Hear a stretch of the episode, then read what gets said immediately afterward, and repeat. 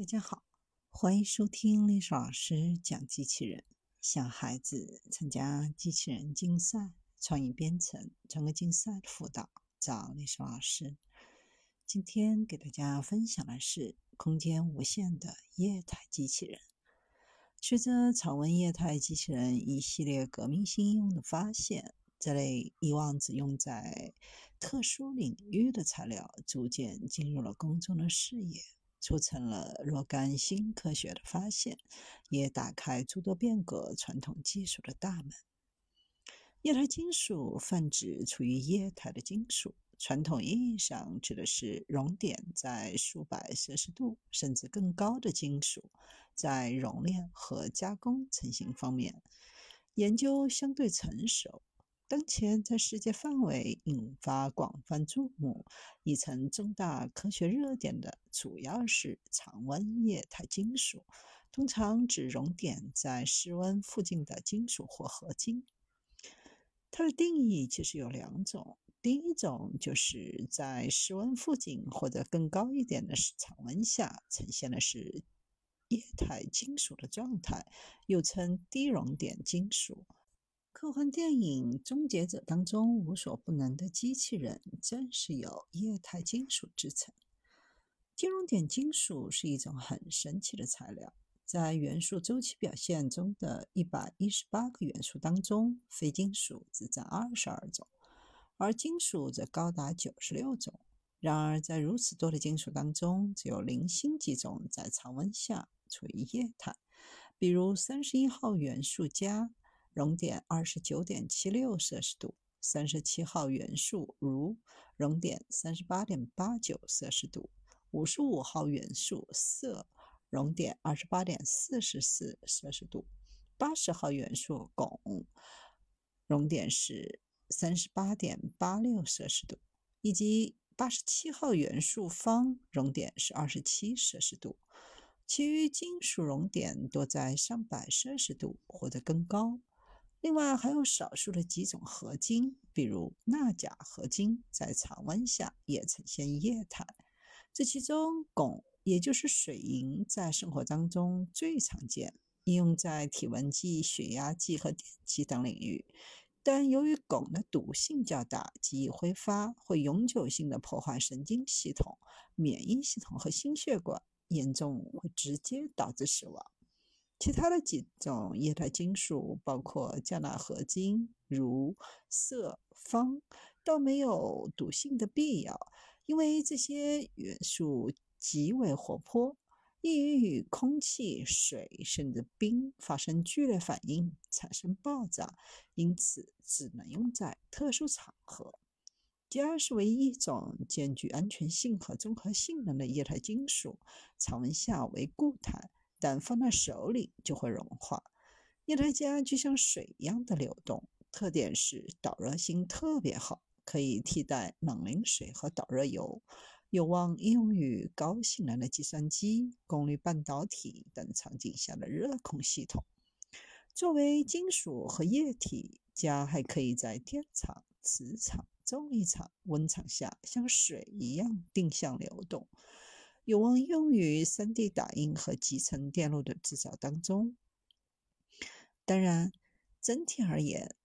低熔点金属的研究还非常的前沿，部分场景还处在设想、猜想乃至幻想当中，离实际应用还有相当长的距离。液态金属各种单质、合金及其衍生材料都有很多令人匪夷所思的新奇物质特性，特别在智能材料、柔性机器人领域，液态金属一系列独特的科学现象与效应，改变了学术界对传统物质和经典物理学的认识。可变形的液态金属现象的发现，被认为预示着柔性机器人新纪元的到来；而液态金属指驱动现象的揭开，则引来对人工生命的全新理解。液态金属是典型的软物质，若能实现对更多金属的常温液化和软化，则有更大的理论意义和实践价值。有一种通用的软化目标物质的理论策略和潜在技术途径，通过在原子水平上调控物质的内边界，显著降低物质的熔点，将有助于研制更多的软物质。液态金属由于同时兼具金属和固有的流体性质，表现出迷人的特性。与不同的气体、液体和固体之间相互作用，发生令人惊异的化学行为。这些基本效应揭示，在化学合成、能量转换、柔性机器、印刷电子等方面具有重大的作用。就如同生物需要水分一样，液态金属由于溶液体系的引入，引来一系列独特机器效应和现象的发现。液态金属与特定气体发生反应形成的薄膜，具有一系列材料效应，包括半导体效应。液态金属与各种金属或非金属固体发生合金化或渗透行为，促成新材料的改性和应用。液态金属在电子工程领域的重大应用体现在印刷电子学、柔性电子、生物医学等方面。核心制造材料目前主要以钾、镍及其合金为代表，具有优异的电阻率、巨大的拉伸性、弯曲性、可调附着力和表面张力。制造方面则涉及从个人制造、直接绘画或书写、机械印刷、丝网印刷、纳米印刷等，到三维印刷的一系列突破。未来，液态金属印刷电子在集成电路、微纳电子器件乃至终端用户的电子产品直接制造当中，都将发挥极为广泛的作用。二十一世纪初诞生的液态金属芯片冷却法，打破了高集成度器件热胀及已有技术面临的瓶颈，开辟了革命性的途径。由于金熔点金属如钾和其合金，其导热系数比传统冷却剂要大得多，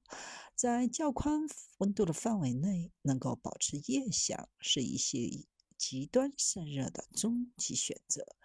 当前的典型方向为：一是作为热界面材料，降低相邻接触物体之间的导热阻力；二是作为流动的冷却剂，显著强化对流传热；三是液态金属与匹配溶液实现混合冷却；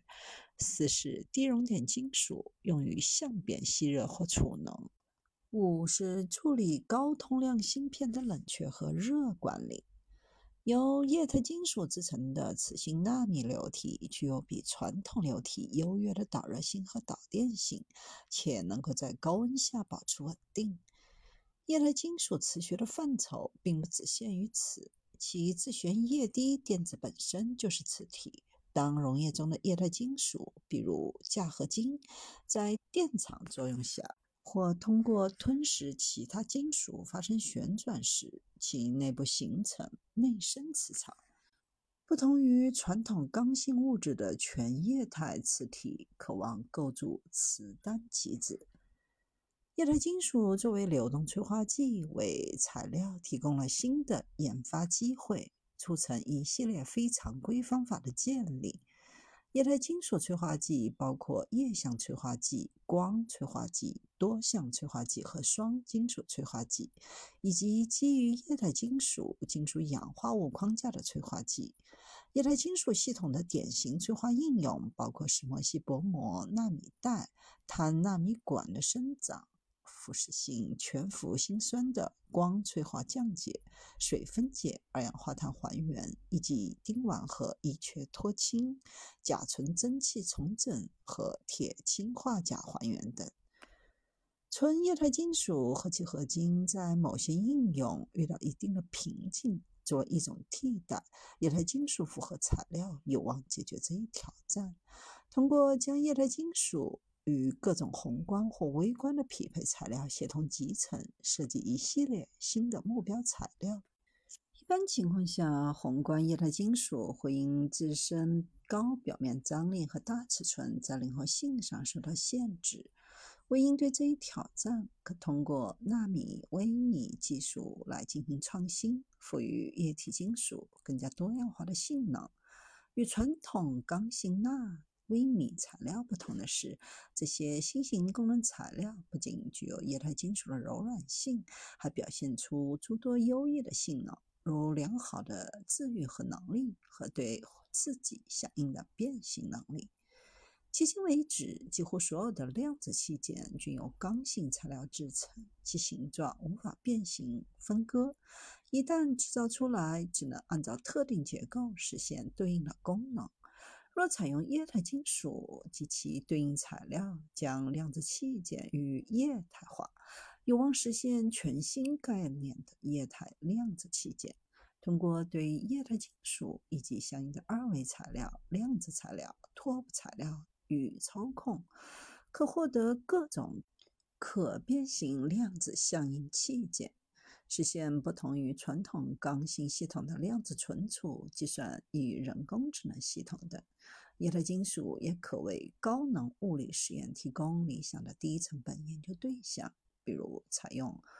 高能粒子束轰击常温金属液滴，更易激发出相应的微观粒子，这将降低实验成本，增加基础发现。传统的生物材料，如坚硬的金属聚合物、复合材料和陶瓷，在面临某些严峻的医学挑战时，可能无法正常工作。常温液态金属作为新一代的功能材料，可显示出许多优于传统生物材料的非常规特性。近年来，取得基础性发现和技术进步，正在促进有关新型治疗。和诊断方法的建立，随着深空探测、商业飞行的快速发展，迫切需要更先进的技术来应对。液态金属在地球上取得了突破，也为解决空间环境中的极端问题提供了有希望的手段。在微重力环境当中，液态金属的许多物理化学行为可能会发生改变，有必要探索空间与地球上的液态金属由于重力效应引发的各种基本问题和实际应用差异。液态金属目前还处于初创期，具有重大产业化的前景。作为一种高新技术材料，具有卓越的物理、化学和力学性能。是电力、电子、计算机、通讯等高新技术领域的关键材料，市场需求大，产业化的前景非常广阔。在电子技术当中，液态金属以其高效、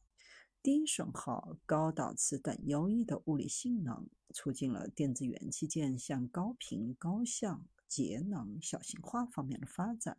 并可能替代传统的硅钢、钋铋合金和。铁氧体等材料，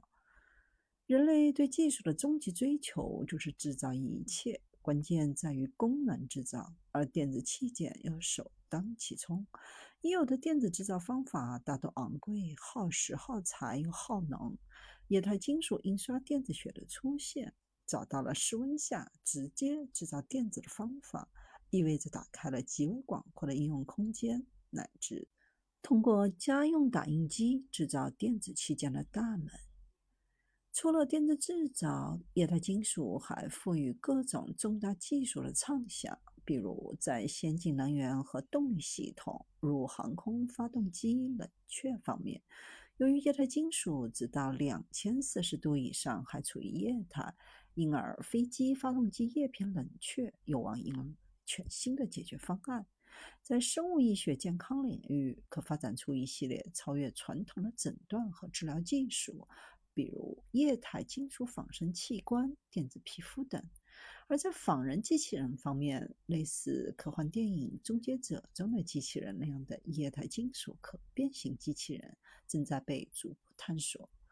在超常规信息技术方面，液态金属可变形计算机乃至量子计算机正开启重大的机遇。